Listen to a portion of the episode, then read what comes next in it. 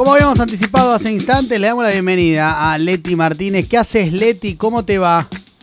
Hola, Diego. ¿Cómo andan ustedes? Bien, muy bien, Leti. Muy, muy bien. Contentos de escucharte. ¿De qué vamos a hablar hoy, Leti? Vamos a hablar de Paraguay, si Sí. les parece. Obvio. Porque hay, hay bastante movimiento desde el viernes, que se registran desde el viernes todos los días, incluso para hoy también se esperaban movilizaciones en Asunción, cerca del Congreso. Esto se inició sobre todo con algunas denuncias de irregularidades en lo que tiene que ver con eh, la compra de insumos sanitarios, pero que se fue extendiendo a otras demandas dentro o enmarcadas también en la pandemia. Por un lado, por las pocas vacunas, habíamos contado que hace un par de semanas habían llegado las primeras 4.000 dosis de las vacunas Sputnik y que después recibieron hace unos días unas 20.000 dosis que le donó el gobierno de, de Chile, de Sebastián Piñera. Y además se enmarca en, decíamos, la otra vez hablábamos de Uruguay, pero no sé si se acuerdan que al principio Uruguay y Paraguay parecían dos países o los dos países de la región que no se habían visto afectados, sobre todo en lo que se conoció como la primera ola. Sí. En el caso de Paraguay, además había trascendido mucho la idea de que tiene un sistema sanitario frágil, con algunas otras enfermedades como puede ser el dengue, que los afecta mucho, y que por eso eran bastante estrictos y habían controlado o habían logrado controlar de alguna manera la pandemia.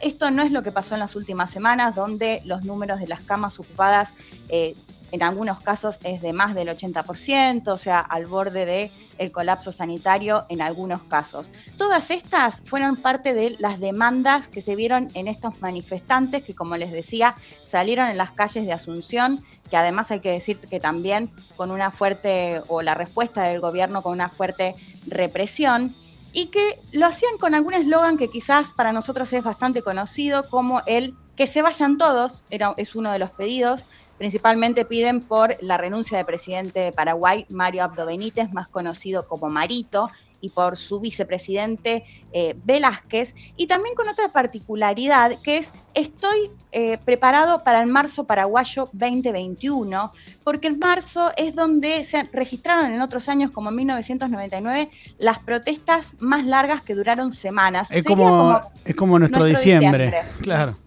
Exactamente, es como nuestro diciembre, por eso esto también, por un lado se teme y por otro lado se cree que también puede empujar un poco más a que se movilicen o que continúen estas movilizaciones durante días. Les decía que, por un lado, las eh, movilizaciones fueron reprimidas y por otro lado la respuesta de Marito fue salir a decir que les pedía la renuncia a todo su gabinete. Y de hecho anunció el cambio en Ministerio de Salud, Educación, Mujer, Jefatura de Gabinete y dijo que posiblemente cambie a otros funcionarios en los próximos días. Pero hoy habló el vicepresidente, eh, Hugo Velázquez, y dijo algo que para mí fue medio sincericidio. Pero si les parece, escuchamos, porque dijo que entiende en parte el hartazgo de los paraguayos y las paraguayas. Lo escuchamos. A ver.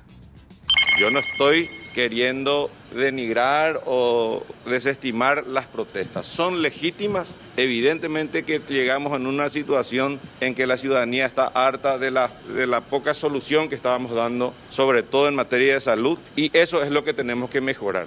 El presidente va a seguir toma- haciendo cambios importantes y lo que está buscando son las personas adecuadas. Ahí lo escuchamos a vicepresidente Velázquez diciendo, la gente está harta de la cambios. poca solución. Claro. Y la poca solución que le estábamos dando, Sí, sobre sí. todo en el, el sistema, Sí. en el- lo que tiene que ver con la cuestión sanitaria, es decir, La haciéndose blanqueó. un cargo, la blanqueó, tal Mm. cual, haciéndose cargo un poco de estas eh, demandas. ¿Qué mirar ahora? Porque también eh, sobrevuela un poco el fantasma del juicio político. De hecho, es uno de los pedidos que hicieron parte de eh, los partidos opositores. Hay que recordar que Marito pertenece al Partido Conservador, partido histórico de Paraguay, el Partido Colorado. Y la mirada está puesta sobre todo en el expresidente eh, Horacio Cartés, ese amigo de, del expresidente Mauricio Macri, que recordarán cuando Macri viajó en plena pandemia el año pasado a Paraguay, se reunió con él, que tiene algunas similitudes, yo siempre lo, lo asemejo también con Piñera, eh, tres exmandatarios ya, o bueno, en el caso de Piñera no, eh, presidentes de un club de fútbol, empresarios que llegaron a ser mandatarios, con bastante amistad entre ellos. ¿Por qué la mirada está puesta en él? Porque él también pertenece al Partido Colorado. Pero pertenece a otro sector que se llama Honor Colorado por ciertas tensiones que hubo. Y, para avanzar en un juicio político necesariamente tienen que contar con los votos más cercanos o del entorno de Horacio Cartés se sospecha que no se va a avanzar en el juicio político porque si queda como vicepresidente Velázquez es alguien con quien tampoco tiene buena relación. De hecho, en su momento evitó, em, en su momento Cartés quería ir a una reelección cuando la constitución no se lo permitía y el vicepresidente fue uno de los que se opuso.